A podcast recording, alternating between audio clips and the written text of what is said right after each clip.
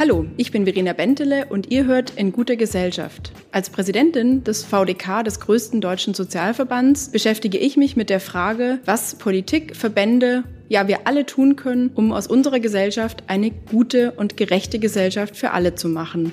Und das tue ich jetzt gemeinsam mit euch in unserem Podcast. Es wird kritisch und konkret, manchmal vielleicht unbequem, aber für etwas Gutes lohnt es sich, richtig zu kämpfen. Oder heute in guter Gesellschaft mit Marcel Fratscher. Viel Spaß dabei. Zu Beginn jeder Folge fasse ich kurz und knackig zusammen, was in den letzten Wochen die Medienlandschaft beherrscht hat. Ein kurzer VDK Newsflash sozusagen. Und wir beginnen mit einem echten Erfolg für uns als Sozialverband VDK. Es geht um ein Thema, über das ziemlich lange gestritten wurde. Mal hieß das Ding Zuschussrente, dann wieder Solidarrente, auch mal Lebensleistungsrente oder Respektrente. Jetzt heißt es Grundrente. Die gute Nachricht ist, die Grundrente kommt. Nach einem Marathon der Verhandlungen und Gespräche. Viele Jahre hat der VDK dieses Projekt begleitet. Und für uns war immer klar, dass Menschen mit kleinen Einkommen, die Kinder erzogen oder auch Angehörige gepflegt haben, unseren Respekt vor ihrer Lebensleistung mehr als verdient haben. Aber erst Löhne, die eine ordentliche Rente sichern, sorgen dafür, dass man auch von der Rente leben kann. Und dafür setzen wir uns als Sozialverband VDK ein. Wir setzen uns für einen Mindestlohn von über 13 Euro ein. Und wir setzen uns dafür ein, dass das Rentenniveau bei 50 Prozent liegt. Ein zweites Thema, das uns weiterhin beschäftigt, ist die Corona-Pandemie. Vor allem für Minijobberinnen und Minijobber ist die Situation derzeit sehr angespannt, denn sie beziehen derzeit kein Kurzarbeitergeld, verlieren ihre Arbeit und dadurch wird offenbar, was wir eigentlich schon lange wissen. Für viele Menschen ist der Minijob die einzige Gelegenheit, um ihr Leben zu finanzieren. Klar ist, Minijobs stellen aber eher eine Falle dar, als dass sie Aufstiegschancen versprechen. Hier sind vor allem Frauen betroffen und ihnen bleibt im Alter oft nur die Grundsicherung. Deswegen ist jetzt und hier die Zeit, darüber nachzudenken, wie wir deutlich mehr sozialversicherungspflichtige Beschäftigung schaffen können. Wir müssen jetzt darüber nachdenken, wie Minijobber und Selbstständige in unsere Sozialversicherungssysteme einbezogen werden können. Und zum Schluss nur noch eine Urlaubsmeldung. Die Deutschen buchen immer mehr Reisen ins Ausland. Beliebt ist vor allem das Mittelmeer.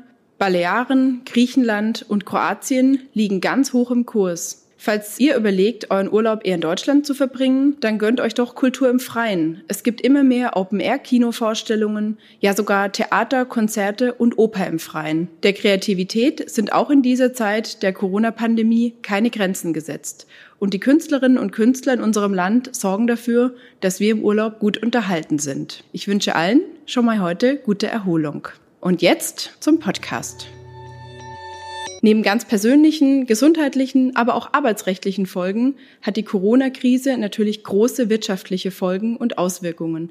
Deshalb wollen wir heute vor allem darüber sprechen, wie der Staat, der hohe Schulden anhäuft, um diese Krise zu bewältigen, diese Schulden auch sozial gerecht abbezahlen kann. Aus meiner Sicht darf es nicht über Sozialleistungskürzungen passieren und es darf auch nicht sein, dass diejenigen, die sowieso wenig Geld haben, Rentnerinnen und Rentner, Menschen, die Pflege brauchen, jetzt durch Steuererhöhungen diese Schulden bezahlen.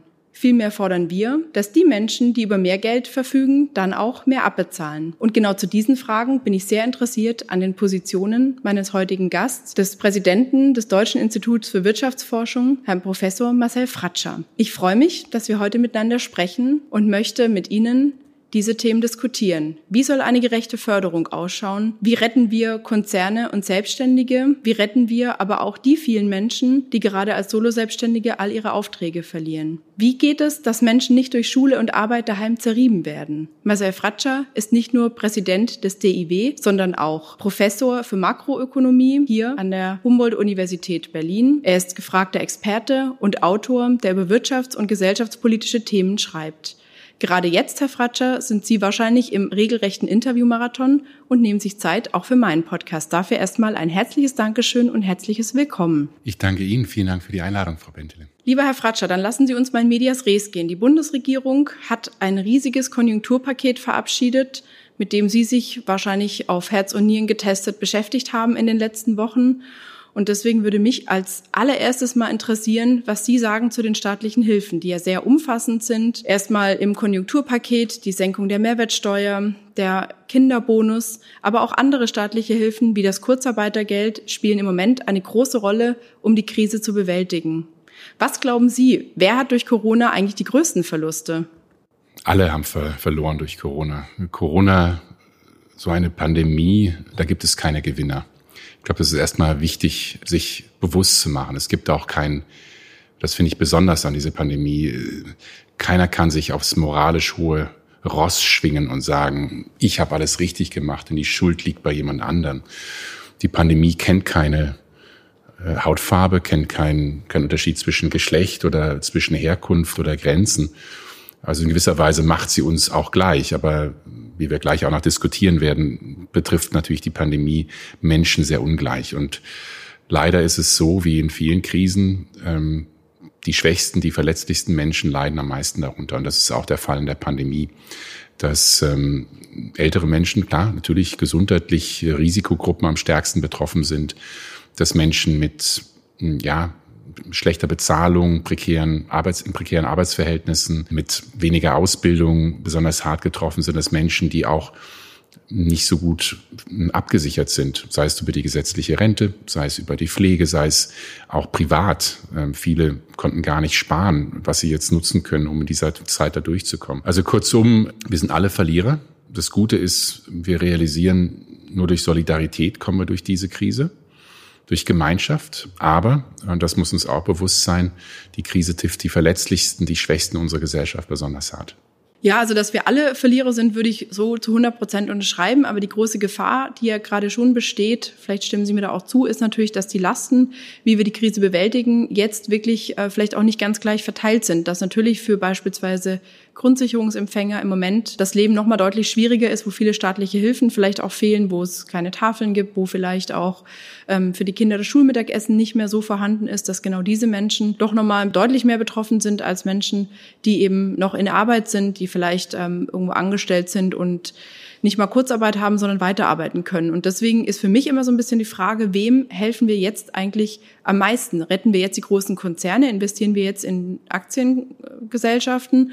Oder investieren wir beispielsweise eben in Familien, investieren wir in die Leute, die eben wirklich Unterstützung brauchen, weil sie pflegende Angehörige zu Hause haben? Wem sollte der Staat jetzt Ihrer Meinung nach noch deutlich mehr helfen, als es durch das Konjunkturpaket vielleicht auch passiert? Hm. Ich glaube, es ist wichtig in der Krise zwischen ja, mehreren Phasen zu unterscheiden. Und die erste Phase, jetzt diese akute erste Phase, die Ansteckung, der Lockdown, die ganzen Maßnahmen, äh, die Schließungen, ähm, hier hat die Politik Sie haben eben das Konjunkturpaket angesprochen, in erster Linie den Unternehmen geholfen. Also das Ziel war im Prinzip Stabilisierung. Man kann sich das vorstellen wie ein Menschen, der auf eine Intensivstation kommt und sagt, so jetzt müssen wir erstmal alles stabilisieren. Wie es dann wieder bergauf geht, das ist der nächste, die nächste Frage. Aber erstmal alles stabilisieren, Schlimmeres verhindern, Unternehmenspleiten verhindern, Bankenpleiten verhindern, einen starken Arbeitsplatzverlust verhindern. Und das halte ich auf der einen Seite für richtig. Denn wenn Unternehmen pleite gehen, dann verlieren Menschen, noch mehr Menschen ihre Arbeit. Ähm, dann können die für ihre Familie nicht mehr sorgen, sind noch abhängiger vom Sozialstaat, kann der Staat noch weniger leisten. Also ich halte schon das, was bisher passiert ist, für gut. Ich würde nicht sagen exzellent, aber gut. Mhm. Und ich glaube auch, man muss auch anerkennen, im Vergleich zu anderen Ländern ist Deutschland relativ gut bisher durch diese Krise gekommen. Aber ich glaube, jetzt, nach dieser ersten Phase, nach der Stabilisierung, muss man wirklich über sozialen Ausgleich und über Transformation nachdenken. Und ich war letzte Woche in der Bundespressekonferenz mit einer Generationenstiftung, die heißt die Generationenstiftung, die sagen, eigentlich ist das, was eben passiert ist mit dem Konjunkturpaket, mit diesen Stabilisierungsmaßnahmen auch ungerecht künftigen Generationen gegenüber. Und ich würde auch ergänzen, nicht nur künftigen Generationen, sondern auch innerhalb unserer Gesellschaft bekommen einige wenige sehr starke Hilfen, Unternehmerinnen und Unternehmer, aber viele, die ähm, schon relativ schwach sind, haben bisher noch nicht profitiert. Und das ist eigentlich für mich jetzt der nächste und dringende Schritt, zu sagen, jetzt müssen wir halt das, was versäumt wurde, und da bin ich komplett bei Ihnen, Menschen, die in Kurzarbeit sind, Menschen, die gar keine Arbeit haben, ja, auch, auch äh, Rentnerinnen und Rentner, Risikogruppen, dass die mehr Unterstützung erhalten. Und ich glaube, das Deshalb würde ich jetzt so ein bisschen das Glas halb voll sehen. Mhm. Ich gebe Ihnen recht, ja, es ist vieles vergessen worden, aber ich finde trotzdem gut, was bisher passiert ist. Nur jetzt muss eben dieser zweite Schritt folgen. Also sind viele Maßnahmen sicherlich gut. Andererseits ist natürlich die Frage nach so einem großen, dicken Konjunkturpaket mit 130 Milliarden, was dann noch kommt an Hilfen und Unterstützungsmöglichkeiten. Das bleibt jedenfalls sehr spannend, ob nach diesen Maßnahmen, die jetzt beschlossen wurden, da tatsächlich noch sehr viel passieren wird. Und da hilft es sicherlich, ähm, ja, politisch weiter in der Diskussion zu bleiben. Und es wird auch für mich eine ganz spannende Frage, was hat beispielsweise natürlich auch die, das Schrumpfen der Wirtschaft für eine Auswirkung auch auf die sozialpolitischen Themen. Eben weniger Sozialversicherungsbeiträge, all das wird natürlich auch Folgen haben, die vielleicht heute noch nicht so abzuschätzen sind oder vielleicht auch doch. Ihr Institut sagt jedenfalls, dass unsere Wirtschaftsleistung 2020 um 9,4 Prozent schrumpft. Die Exporte gehen zurück. Und das ist mit Sicherheit für unseren Sozialstaat eine der wirklich großen Herausforderungen, die wir bewältigen müssen, wenn eben auch weniger Geld in den Kassen ist und jetzt nach dem Konjunkturpaket noch so viele betroffene Gruppen kommen, für die noch nicht so wirklich gesorgt wurde. Was, wo sehen Sie denn tatsächlich vielleicht so die größten Herausforderungen, die wir gerade vor uns sehen zur Stabilisierung der Wirtschaft, um damit eben auch natürlich den Sozialstaat finanzieren zu können, weil ganz klare Rechnung, keine Steuern, Schwierigkeiten, den Sozialstaat zu finanzieren. Ich denke, das sind zwei große Herausforderungen. Einmal erstens Schlimmeres zu verhindern und eine möglichst schnelle und gute Erholung der Wirtschaft zu ermöglichen. Und ich will das mal vergleichen mit der globalen Finanzkrise. Damals vor 2008, 2009 war die Wirtschaft auch sehr hart eingebrochen konnte sich dann aber sehr schnell erholen. Da hat die Politik, deutsche Politik auch eine Menge getan. Nicht so viel wie jetzt, aber immerhin einiges. Und dann hatten wir 2010er Jahre, wo die Wirtschaft geboomt hat und der Staat riesige Einnahmen hatte und konnte dadurch Schulden sehr, sehr schnell wieder abbauen. Und auch Sozialsysteme zum Teil stärken. Klar, nicht in allen Bereichen, aber zumindest äh, ist der, die beste Lösung, auch um Sozialsysteme in der Zukunft zu stärken, ist letztlich eine starke wirtschaftliche Leistungsfähigkeit, damit viele Steuereinnahmen und damit auch die Möglichkeit, Menschen besser zu unterstützen. Das Zweite für mich ist eine, eine Prioritätenverschiebung. Und meine große Sorge ist, dass der Staat jetzt viele, viele Schulden macht aber gleichzeitig auch vergisst, dass wir in den nächsten fünf bis zehn Jahren ja eine riesige Herausforderung in unserem Sozialsystem vor uns haben. Wir haben demografische Wende. Ja, die Babyboomer 1965, das geburtenreichste Jahr, Jahrgang, die werden jetzt in den nächsten Jahren anfangen, in Rente zu gehen. Und dann kommt eine riesige Last hinzu im Bereich gesetzliche Rente, im Bereich Pflege, im Bereich Gesundheit. Und wenn das auf diese Schulden noch obendrauf kommt, dann müssen wir jetzt eigentlich überlegen, wie wollen wir Solidarität in der Zukunft in Deutschland leben? Wie soll die Last verteilt sein? Und da darf man jetzt nicht nochmal fünf Jahre warten und sagen, okay, wenn das Kind dann in den Brunnen gefallen ist, also wenn das Problem dann noch größer ist, dann fangen wir an zu handeln. Das ist meine große mhm. Sorge, dass man im Augenblick sehr kurzfristig orientiert ist, also übers nächste ein, zwei Jahre schaut aber diese lange Frist komplett vergisst. Obwohl ja die Chancen gerade natürlich gut wären, jetzt auch mal ein bisschen visionär zu sein und wirklich nach vorne zu blicken, haben wir als VDK auch beispielsweise immer in der Rentenkommission gefordert, als sie ihren Bericht vorgelegt hat, dass das eigentlich auch noch nicht die visionäre Vorstellung ist äh, für einen Umbau des Rentensystems, die wir uns eben auch wünschen würden. Aber zum Thema Rente kommen wir gleich noch. Was mich vorher noch mal interessieren würde, jetzt sind ja viele Maßnahmen beschlossen, wie zum Beispiel die Senkung der Mehrwertsteuer. Sagen ja viele, das merkt man dann vor allem vielleicht im Moment bei großen Anschaffungen, die aber für viele Menschen gerade überhaupt nicht in Frage kommen, weil sie dafür vielleicht auch zu große Unsicherheiten empfinden. Ist Ihrer Meinung nach die Senkung der Mehrwertsteuer um drei Prozent tatsächlich eine Ausgabe, die sich für den Staat und natürlich vor allem, und das ist mir das Wichtigste, für die Menschen im Land wirklich lohnt? Ja, ich denke, sie lohnt sich. In einer solchen Krise hat die Politik immer die Schwierigkeit, eine Abwägung zu treffen zwischen Zielgenauigkeit und Schnelligkeit.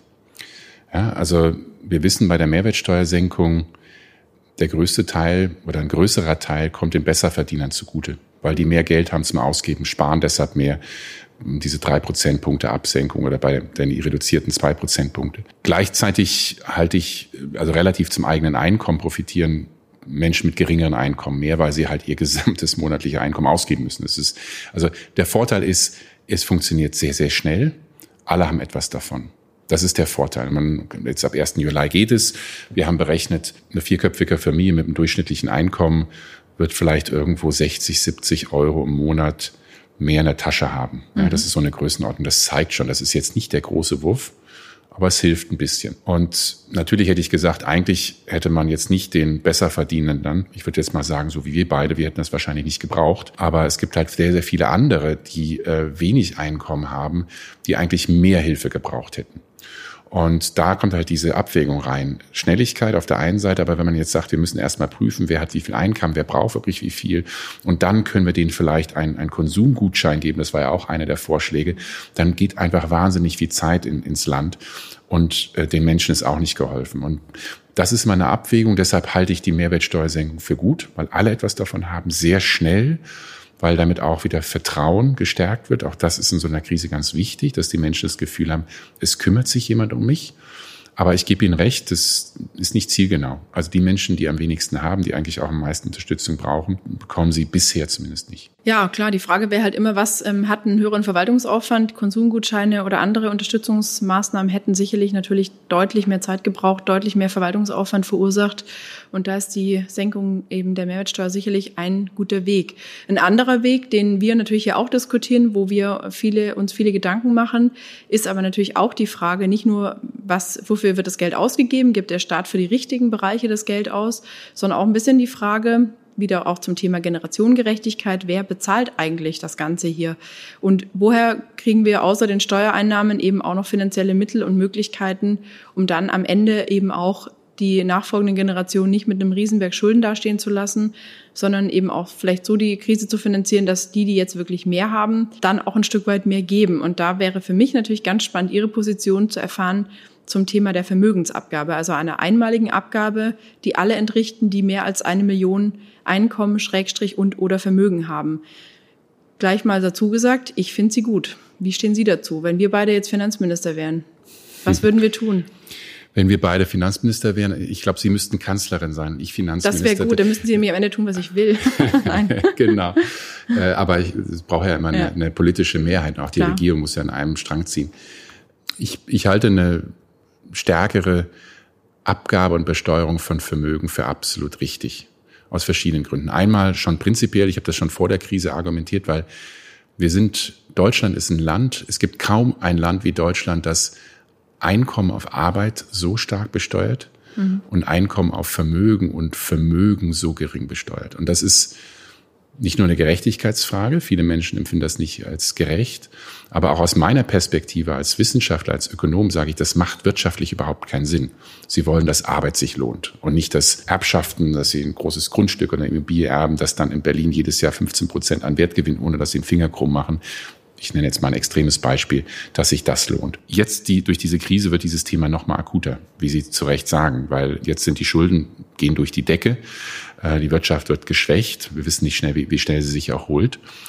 Und meine große Sorge nach der Krise ist, dass es heißt, jetzt müssen wir sparen. Und wo spart man? Ähm, ja, bei den Sozialausgaben. Man sagt, ja, müssen wir die Rente ein bisschen stärker absenken und die Steuern ein bisschen stärker erhöhen, die Sozialbeiträge weiter erhöhen und Leistung kürzen. Dieser Druck wird kommen. Und das macht mir große Sorge. Und für mich ist es eine dringend notwendige Korrektur, nochmals mehr durch die Krise, dass man eben ein Steuersystem hat, das wirtschaftlich effizienter und auch sozial gerechter ist und von, von Menschen als gerecht wahrgenommen wird. Die Frage für mich ist, wie besteuert man? Vermögen. Da gibt es ja unterschiedliche Möglichkeiten, dass man sagt, okay, jeder muss aufschreiben, was hat er an Vermögen und dann, oder er oder sie wird dann je nachdem besteuert, muss dann, keine Ahnung, ein Prozent pro Jahr auf den Wert des Vermögens zahlen. Es gibt die Grundsteuer, äh, also dass man Immobilien besteuert. Ich würde das für sinnvoll halten. Das hat man bei den Reformen letzten Jahren, finde ich, versemmelt oder nicht gut gemacht, dass man da die Immobilieneigentümer davonkommen lässt. Wir haben nur 45 Prozent der Deutschen haben ähm, Immobilieneigentum, also sehr wenige. 55 Prozent mhm. leben zur Miete.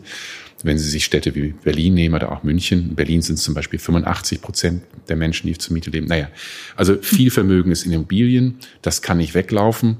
Äh, das profitiert davon, dass wir als Gesellschaft ähm, produktiv sind durch Zugewinne. Und das, finde ich, sollte man stärker besteuern. Für mich gehört persönlich auch das Thema Erbschaftssteuer dazu. Das ist hoch emotional in Deutschland. Aber über die Hälfte aller privater Vermögen in Deutschland wurden geerbt.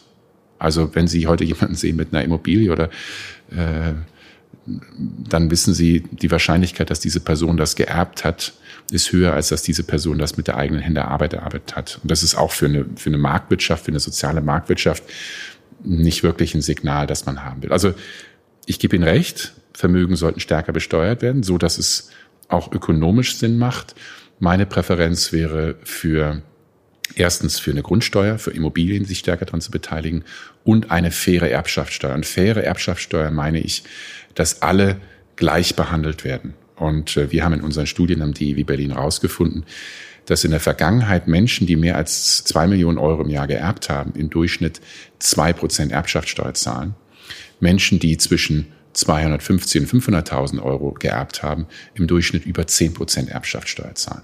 Der Grund ist, dass man Vermögen, äh, Betriebsvermögen häufig komplett ausnimmt.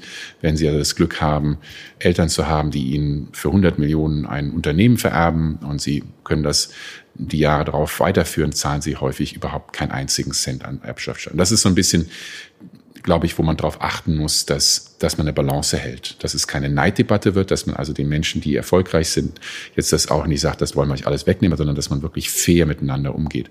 Und das fehlt für mich im Augenblick. Aber dann wären Sie tatsächlich jetzt nicht so sehr für die einmalige Vermögensabgabe, die ja nach der Uni Freiburg 2020 immerhin von 80 Prozent der Befragten befürwortet wird. Und das wäre jetzt mal eine schnelle Unterstützung zur Finanzierung der Corona-Krise, die natürlich ökonomisch langfristig längst nicht so viel bringen würde wie eine gerechte Besteuerung? Oder sollte man das eine tun, das andere nicht lassen, sprich Steuersystem ändern und eine einmalige Vermögensabgabe einfordern? Ich bin ein bisschen skeptisch mit der einmaligen Vermögensabgabe, weil ich verstehe das nur. Jetzt als Ökonom ähm, sage ich in einer solchen Krise, ähm, wollen Sie selbst den Vermögenden, das sind ja häufig Menschen, die ein Betriebsvermögen haben, die äh, auch wirtschaftlich ähm, ein hohes Einkommen haben oder ja, die in einem Unternehmen arbeiten, das ihnen gehört. Ich glaube, so eine kurzfristige Reaktion hat gewisse Gefahren. Ich halte eine strukturelle Veränderung zu sagen, es reicht völlig aus, dass wir sagen, okay, wir haben diese faire Erbschaftssteuer, wir machen eine höhere Grundsteuer vielleicht auch bei den Einkommen, dass man sagt, so ähnlich wie wir, wir haben ja, sind ja gerade dabei, den Soli abzuschaffen, der damals zur Finanzierung der Wiedervereinigung äh, genutzt wurde für lange Zeit, dass man auch sagt, okay, ähm, das würde jetzt nicht Vermögen betreffen, sondern Menschen mit hohen Einkommen, die müssen sich auch daran beteiligen. Also ich denke, es gibt verschiedene Arten und Weisen. So eine einmalige Vermögensabgabe kann man machen. Muss ich gestehen, bin ich noch so ein bisschen unentschieden, mhm. weil ich es voll verstehe, Ihr Argument zu sagen, die müssen sich jetzt direkt beteiligen und die können das auch. Auf der anderen Seite habe ich mal so das, die Ökonomperspektive im Hintergrund. Was heißt das dann für Unternehmen und für Unternehmerinnen und Unternehmer? Äh, werden die dann noch weniger Beschäftigte einstellen, wenn die noch mehr Leute? Also ich denke dann immer, was ist denn dann die Nebeneffekte, die man vielleicht gar nicht haben will? Ein Manager-Magazin hat neulich eins der reichsten Geschwisterpaare in Deutschland befragt. Wir nennen hier keine Namen und die beiden haben dann im Interview gesagt, wer würde denn gerne mit uns tauschen wollen? Das ist ja auch alles sehr herausfordernd, was wir so zu tun haben. Fand ich ein interessantes Argument. Da habe ich gedacht, okay, ich glaube, ich würde ein paar Leute kennen, die mit ihnen tauschen würden. Aber davon jetzt mal Stimmt. ganz ab. Vermögen hat ja durchaus was Faszinierendes. Faszinierend finde ich auch beispielsweise natürlich ihre Zahlen des DIW, dass sie rausgefunden haben, wie ungerecht Vermögen eigentlich in Deutschland verteilt ist. Ich weiß gar nicht, ob das für viele Menschen eigentlich so ein gängiges Wissen ist, dass ähm, in Deutschland die reichsten 10 Prozent der Bevölkerung 56 Prozent des Vermögens in Deutschland besitzen. Ich finde das eigentlich schon relativ spannend, weil es ist eine kleine Gruppe von Leuten, wie Sie vorher auch schon gesagt haben, die sehr, sehr viel besitzen, heißt aber im Umkehrschluss ja auch, dass wir wissen, wie wenig viele andere besitzen, obwohl sie vielleicht in teuren Metropolen leben und dort auch die teuren Lebenshaltungskosten zu tragen haben, obwohl sie Familien haben, Pflege brauchen und viele Dinge mehr. Und ich würde mich deswegen einfach jetzt mal sehr dafür interessieren, was so für Sie eine der wichtigsten äh, Schrauben ist, Stellschrauben auch politisch, um hier so ein bisschen mehr Gerechtigkeit zu schaffen. Weil das ist am Ende sicherlich der ähm, politische Mut, den wir uns ja auch wünschen, nicht nur in der Krise wie jetzt, sondern eigentlich immer, dass in Deutschland für alle Menschen die Chancengleichheit so ein ganz klein wenig besser ist, beziehungsweise ein bisschen weniger davon abhängt, wo und wie man geboren ist und was man eben mitbekommt. Ja, wir haben eine hohe Vermögensungleichheit in Deutschland, mit die höchste in ganz Europa. Was mir Sorge macht, ist gar nicht so sehr, dass es Familien gibt, die sehr, sehr reich sind. Weil häufig sind es auch Unternehmen oder Familien, die, die sind Familienunternehmen, die haben ihr Vermögen in ihrem Unternehmen, die schaffen damit gute Jobs, eine klare Perspektive, also die gehen verantwortlich mit ihrem Vermögen um. Die müssen sich trotzdem beteiligen, bin ich komplett, äh, komplett d'accord. Aber für mich ist der wirkliche Skandal das wirklich große Problem, dass wir in Deutschland fast 30 Prozent der Familien haben, die überhaupt kein Vermögen haben, die gar nicht sparen konnten, weil sie so wenig Einkommen haben, dass sie ihr monatliches Einkommen zum Leben brauchen, zum Lebensunterhalt, ähm, dass sie überhaupt nicht sparen können und dann im Alter in eine Situation kommen, wo sie pensioniert werden und realisieren, ich habe hier 40 Jahre gearbeitet. Ich habe viele Stunden und hart gearbeitet für wenig Lohn und jetzt im Alter muss ich, soll ich mit offener Hand zum Staat gehen und nochmal um Grundsicherung im Alter betteln. Das kann es nicht sein. Und, und dann dazu noch nicht mal eine private Absicherung haben, die nicht mal sagen können, okay, ich bekomme wenig vom Staat, aber da habe ich ja immerhin mein, mein Eigenheim oder ich habe hier was angespart und worauf ich mich verlassen kann. Und das ist für mich das wirkliche Problem, dass es kaum ein westliches Land gibt, bei dem so viele Menschen so wenig haben. Und das ist genau das Thema, das Sie ansprechen mit, mit Chancen, mit Eigenverantwortung. Man nimmt diesen Menschen die Möglichkeit, ihr Leben für sich so zu gestalten, wie sie das möchten. Ja, und äh, es geht ja auch nicht nur um Altersvorsicherung, es geht ja um junge Familien, die Mitte 30 sind, mit zwei kleinen Kindern, die jetzt eine neue Waschmaschine brauchen und sagen, uns fehlen auch die 1000 oder 1500 mhm. Euro, das zu leisten. Und das ist für mich wirklich das Problem. Und dann muss man angucken, wo kommt das her? Wir haben einen ungewöhnlich großen Niedriglohnbereich. Also es gibt kaum ein, ein westliches Land, wo so viele Menschen im Niedriglohnbereich sind. Sprich, das ist in Deutschland weniger als 11,40 Euro brutto pro Stunde. Da haben wir über mehr als jeder fünfte Beschäftigte äh, arbeitet dort. Und wenn sie so wenig verdienen, dann können sie natürlich erstens mal nicht wirklich äh, Vorsorge betreiben, sparen und ja, können natürlich dann auch fürs Alter haben sie dann wenig die Möglichkeit vor, vorzusorgen. Da liegt das Problem und das hat, Sie haben es eben angesprochen, für mich ist der Schlüssel wirklich bei Chancengleichheit, dass man allen Menschen Bildung, Ausbildung gleichen Chancen gibt. Wir wissen, es ist extrem ungleich verteilt. In Deutschland hängt das, was Sie in Ihrem Leben erreichen können, äh, von der Bildung, vom Einkommen, vom Beruf her, ungewöhnlich stark davon ab ist, was das Einkommen der Bildungsgrad ihrer Eltern ist. Und so sollte es nicht sein. Das hat nichts mit Talenten, mit, mit Fähigkeiten zu tun der Kinder, sondern das ist einfach sehr stark, einfach vorgeprägt, äh, auch gerade durch den Staat. Und äh, das ist eins. Das zweite ist Diskriminierung im Arbeitsmarkt, massive Diskriminierung.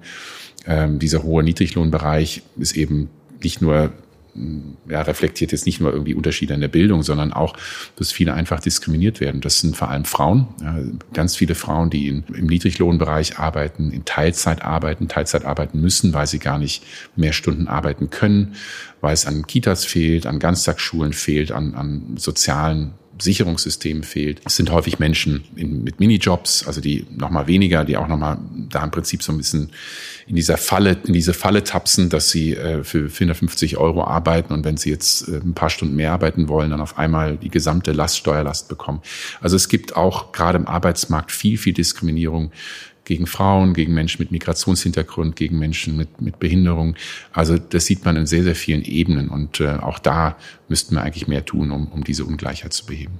Ja, kann ich so total unterschreiben, aber ich frage mich jetzt, wenn ich Interviews von Ihnen lese und Sie sagen, der Erhalt der Arbeitsplätze ist äh, das Wichtigste in der Corona-Krise und äh, das Zurückdrängen oder Zurückfahren wieder der Kurzarbeit und äh, wieder die Vollbeschäftigung zu erzielen, sehe ich zu 100 Prozent genauso. Und ich finde auch Ihre Argumentation von gerade eben schlüssig, aber wie stehen Sie denn zu dem Thema Mindestlohn? Weil eigentlich haben Sie ja gerade die perfekte Argumentation mit Ihrem Plädoyer für einen guten Lohn geliefert für unsere VDK-Forderung, die nämlich heißt 13 Euro Mindestlohn, weil genau das eben die Zahl ist, die man braucht, diese 13 Euro, um dann auch eine Rente oberhalb der Grundsicherung zu bekommen. Die Mindestlohnkommission hat ein schrittweises Anheben des Mindestlohns auf bis 2022 auf 10,45 Euro vorgeschlagen da kann ich nur müde den Kopf schütteln und sagen, nee, also das ist tatsächlich ein Mindestlohn, der uns definitiv nicht ausreicht. Wo würden Sie denn den Mindestlohn so sehen? Bis vor vier Monaten hätte ich gesagt, man sollte den Mindestlohn auf zwölf, man sollte es riskieren und den Mindestlohn auf zwölf Euro setzen oder 13 Euro. Also das genau das Argument, das Sie bringen, wo ich 100 Prozent zustimme. Der, der Mindestlohn muss da sein, so dass man wenigstens im Alter dann eben nicht in Armut fällt, sondern eine einigermaßen ordentliche Absicherung hat. Ich sehe das mittlerweile skeptisch, denn im Augenblick haben wir eine so unglaublich große Krise.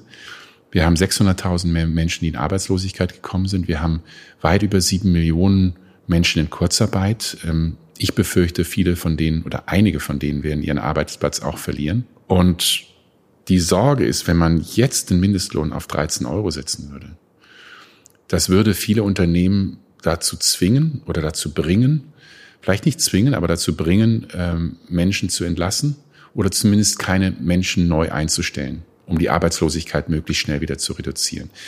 Also ich würde, ich bin nicht, deshalb nicht gegen die Erhöhung des Mindestlohns, ich würde nur warten. Mhm. Weil im Augenblick, finde ich, muss die oberste Priorität sein, Beschäftigung, Jobs zu sichern.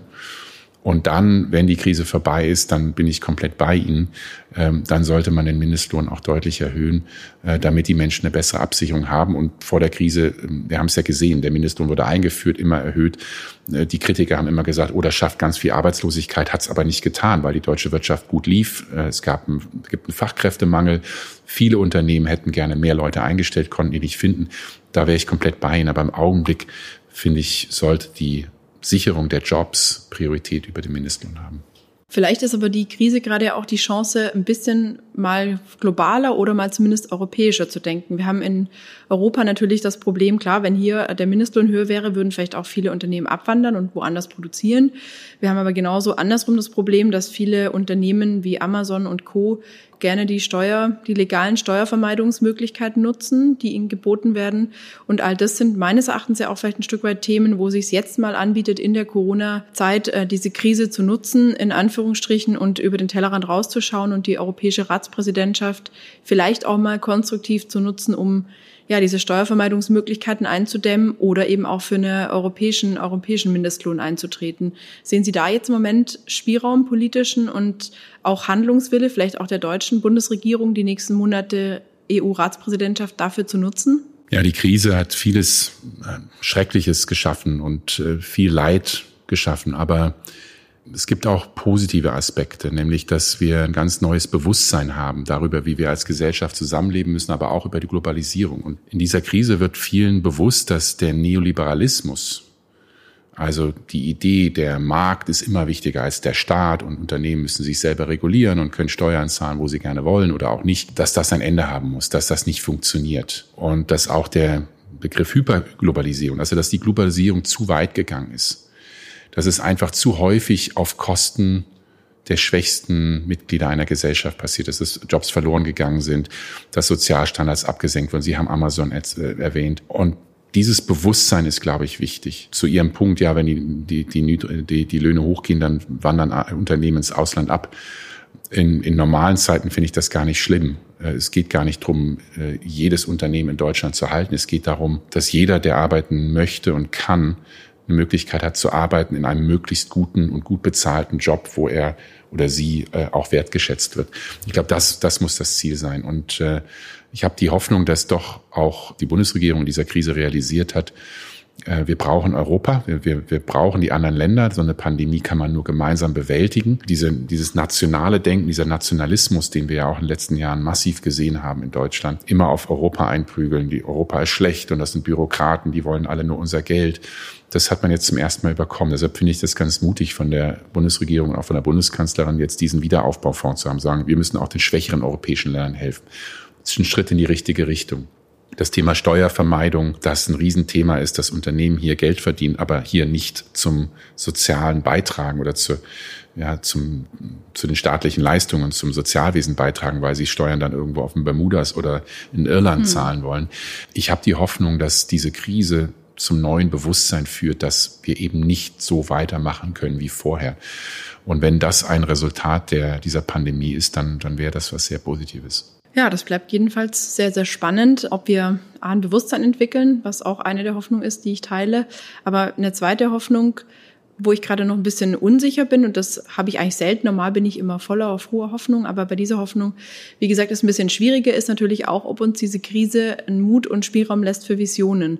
Wir hatten ja eine große Kampagne ähm, im VDK Deutschland, Rente für alle, die Sie auch äh, mitbekommen haben, wo wir fordern, dass alle in Rentensystem einzahlen. Jetzt haben wir in Deutschland in den letzten Monaten viel über Rente diskutiert, über die Grundrente, die jetzt endlich gekommen ist, über natürlich aber auch den Bericht der Rentenkommission, wo schon auch mm, ja ein bisschen was drin stand, dass es beispielsweise auch einen Sachverständigenbeirat geben soll, der weiterhin über die Rentenhöhe und das Rentenniveau diskutieren soll. Aber ich sag mal, die ganz großen ähm, einschneidenden Erkenntnisse finde ich für mich als VDK-Präsidentin war jetzt eigentlich nicht drin im Bericht der Rentenkommission. Was sagen Sie denn zu meiner Forderung und zu unserer Forderung, dass erstmal alle ins Rentensystem einzahlen sollten? Also Beamte, selbstständige Professoren, DIW-Präsidenten und alle anderen auch. Politikerinnen und Politiker natürlich auch. Wie würden Sie das denn finden, wenn ich Sie in unserem Rentensystem haben wollen? Das fände ich gut und richtig. Und ja, ich bin erst vor zwei Jahren verbeamtet worden. Ich will jetzt nicht klagen. Klar, es gibt riesige Vorteile dadurch. Und wenn man das individuell angeboten bekommt, sagt man, ja, gerne. Aber es ist eigentlich nicht gerecht, diese unterschiedlichen Systeme zu haben. Und eigentlich äh, sehe ich das genauso wie Sie. Alle sollten einzahlen. Aber das ist nur ein Schritt. Das, das wird nicht ausreichen. Äh, man muss also durchaus einen zweiten Schritt gehen. Deshalb finde ich das Resultat oder die Empfehlung der Rentenkommission so, so enttäuschend. Letztlich brauchen wir in Deutschland ein grundlegendes Umdenken. Ich will jetzt nicht zu technisch werden, aber im Rentensystem heißt das Äquivalenzprinzip. Jeder Euro, der eingezahlt wird, soll nachher die gleichen Forderungen äh, in der Rente haben. Und ich finde, man muss hierbei berücksichtigen, wer einzahlt. Ob das jemand ist mit einem geringen Einkommen, mit einem Mindestlohn in einer schwierigen Situation oder ob das jemand ein Topverdiener ist. Und die allermeisten Länder machen das so. Die sagen, wenn Sie einen geringen Stundenlohn haben, dann ist jeden Euro, den Sie ins Rentensystem einzahlen, hat einen höheren Anspruch an Rentenzahlung, monatlichen Rentenzahlung. Das ist aus, wie gesagt, aus einem Grund halte ich das für gerecht, um einen sozialen Ausgleich zu schaffen. Aber zum zweiten Grund als zweiten Grund finde ich das jetzige System extrem unfair, weil Menschen mit geringen Einkommen zum Teil zehn Jahre geringere Lebenserwartung haben als Menschen mit hohen Einkommen. Heißt, jeder Euro, den jemand mit einem geringen Einkommen einzahlt, kriegt dann über die Rentendauer viel weniger zurück. Und eigentlich ist das Rentensystem, so wie es heute ist, eine Umverteilung von unten nach oben, von arm zu reich. Und das ist für mich der wirkliche Skandal, den man ändern müsste. Aber wir haben das am DEW Berlin immer wieder moniert, gesagt, eigentlich bräuchte man wirklich ein grundlegendes Umdenken. Aber es ist politisch bisher schwierig gewesen. Und vielleicht ja, man sollte die Hoffnung nicht aufgeben. Vielleicht ist auch jetzt in der Krise oder nach der Krise kommt ein Bewusstsein zu sagen, okay, das ist auch eine Chance, Dinge neu zu gestalten. Aber ich finde, da, da, müssen wir weiter pushen. Äh, Sie von Ihrer Seite, wir als Wissenschaftlerinnen mhm. und Wissenschaftler tun das und sagen, guck mal her, das System ist eine Umverteilung von unten nach oben. Leider, ja gut, wir sind Wissenschaftler und Wissenschaftlerinnen, wir sind jetzt nicht, nicht, äh, nicht die Politik.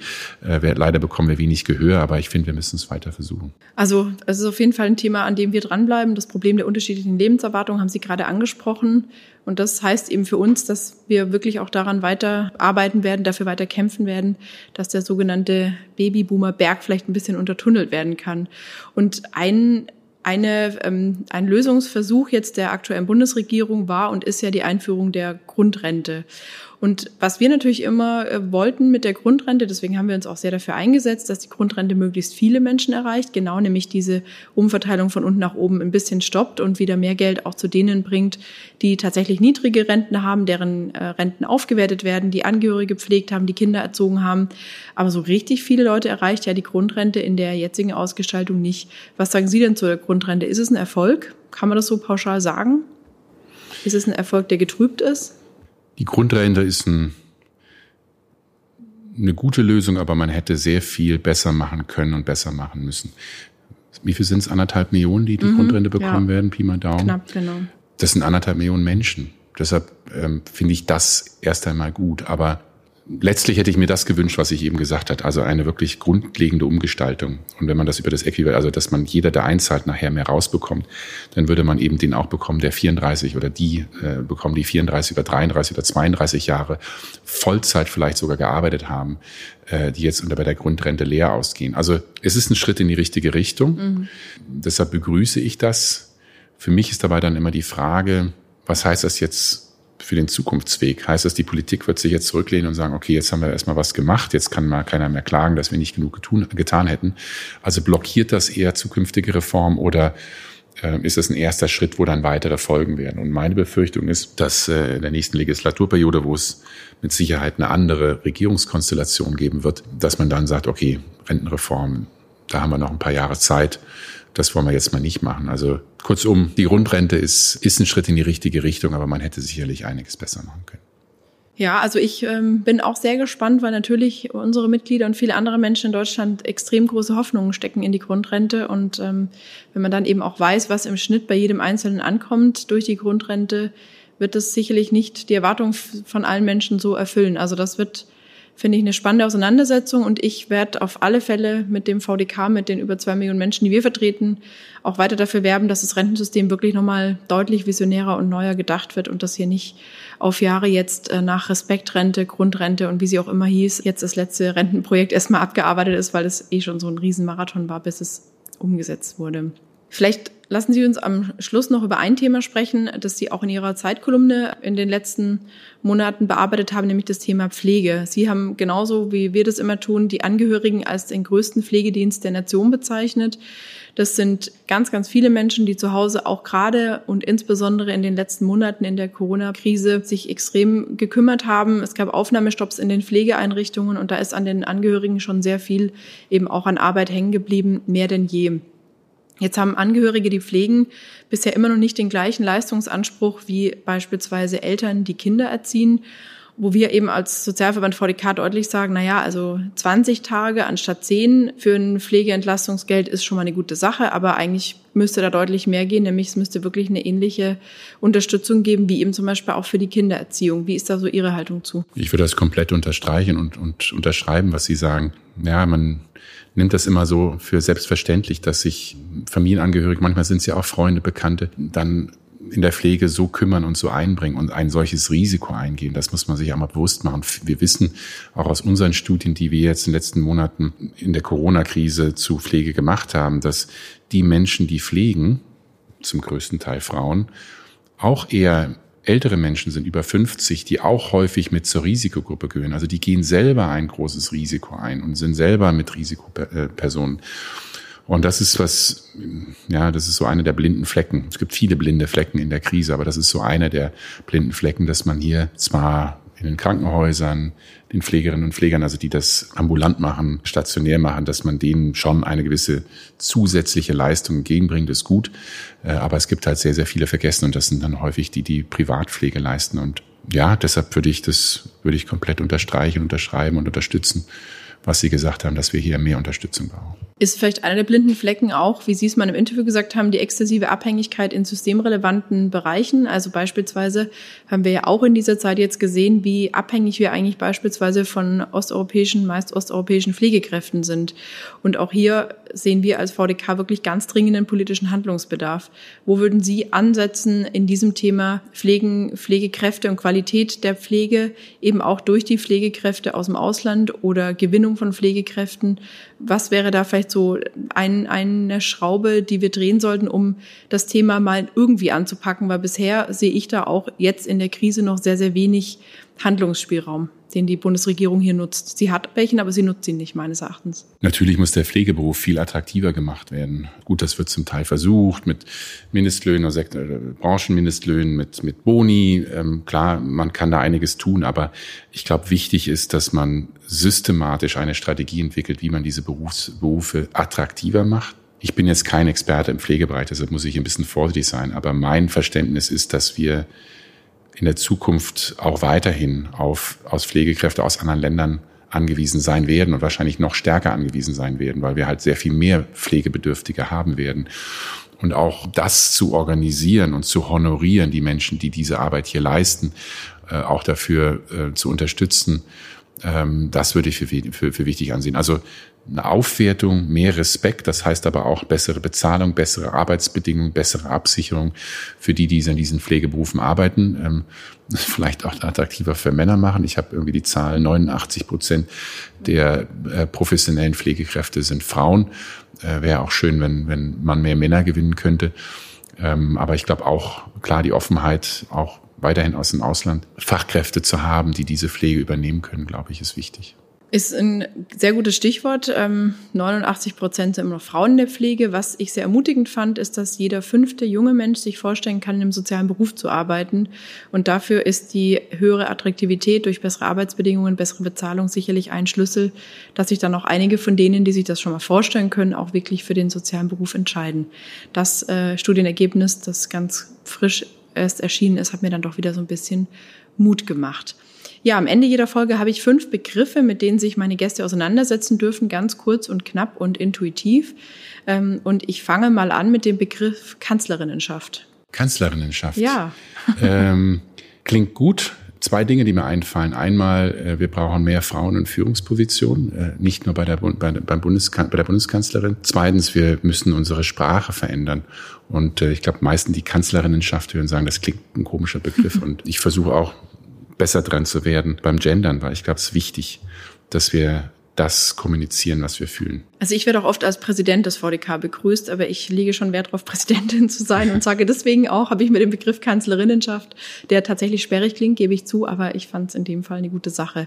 Glauben Sie an die Frauenquote? Keiner meiner fünf Begriffe. Zwischenfrage, glauben Sie an die Frauenquote in Parteien, wie sie gerade in einer der großen Volksparteien diskutiert wird? Und beschlossen wurde, soweit ich das verstanden beschlossen habe. Wurde? Ja, absolut. Mhm. Wir sind am DEW Berlin seit vielen Jahren Unterstützerinnen und Unterstützer Sehen Sie, ich gebe mir Mühe mit der Sprache. Ähm, von Quoten in Aufsichtsräten haben wir gesehen, hat es gut funktioniert. Und äh, die Tatsache, dass die Grünen so erfolgreich sind und schon seit vielen, vielen Jahren solche Quoten haben, ist auch ein Beispiel. Und jetzt versucht selbst die CDU das nachzuahmen. Könnte man fast befürchten, dass das Modell erfolgreich ist. Habe ich Herrn Söder gestern auch gefragt. Er hat es verneint. Er meint, das wäre keine gute Idee mit der Quote. Also wir arbeiten noch dran, Sie und ich als Frauenquoten. Äh, Vertreter. Also, nächstes Wort, Kinderbonus. Kinder sind ein Bonus nicht nur für die Familien, für die Eltern, sondern auch für uns als Gesellschaft und das sollten wir honorieren. Mhm. Tafel e.V.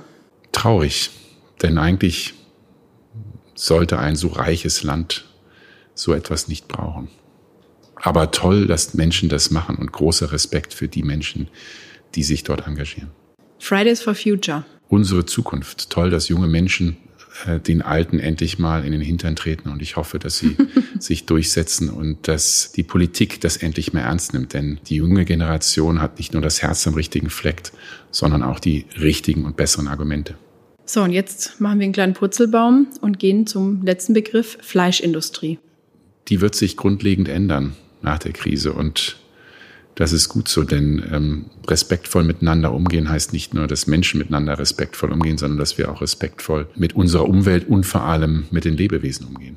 Vielen herzlichen Dank. Dann habe ich noch zwei Abschlussfragen. Über was würden Sie forschen im DIW, wenn Sie so richtig unbegrenzte Ressourcen und Möglichkeiten hätten und äh, auch natürlich datenschutztechnisch immer ein bisschen schwierig, aber auch an alle Daten rankämen. Was wäre eine Fragestellung, die Sie wirklich mal interessieren würde? Ja, die große eine Million Euro Frage. Was macht mhm. Menschen glücklich? Was treibt sie um? Wie können wir als Gesellschaft den Menschen helfen, dass jeder sein oder ihren Weg gehen kann? Und ähm, wir wissen darüber noch viel, viel, viel zu wenig. Dann sage ich ganz, ganz herzlichen Dank und habe noch natürlich eine letzte Frage, die mich auch als Sportlerin interessiert. Was setzt bei Ihnen so richtig Adrenalin frei?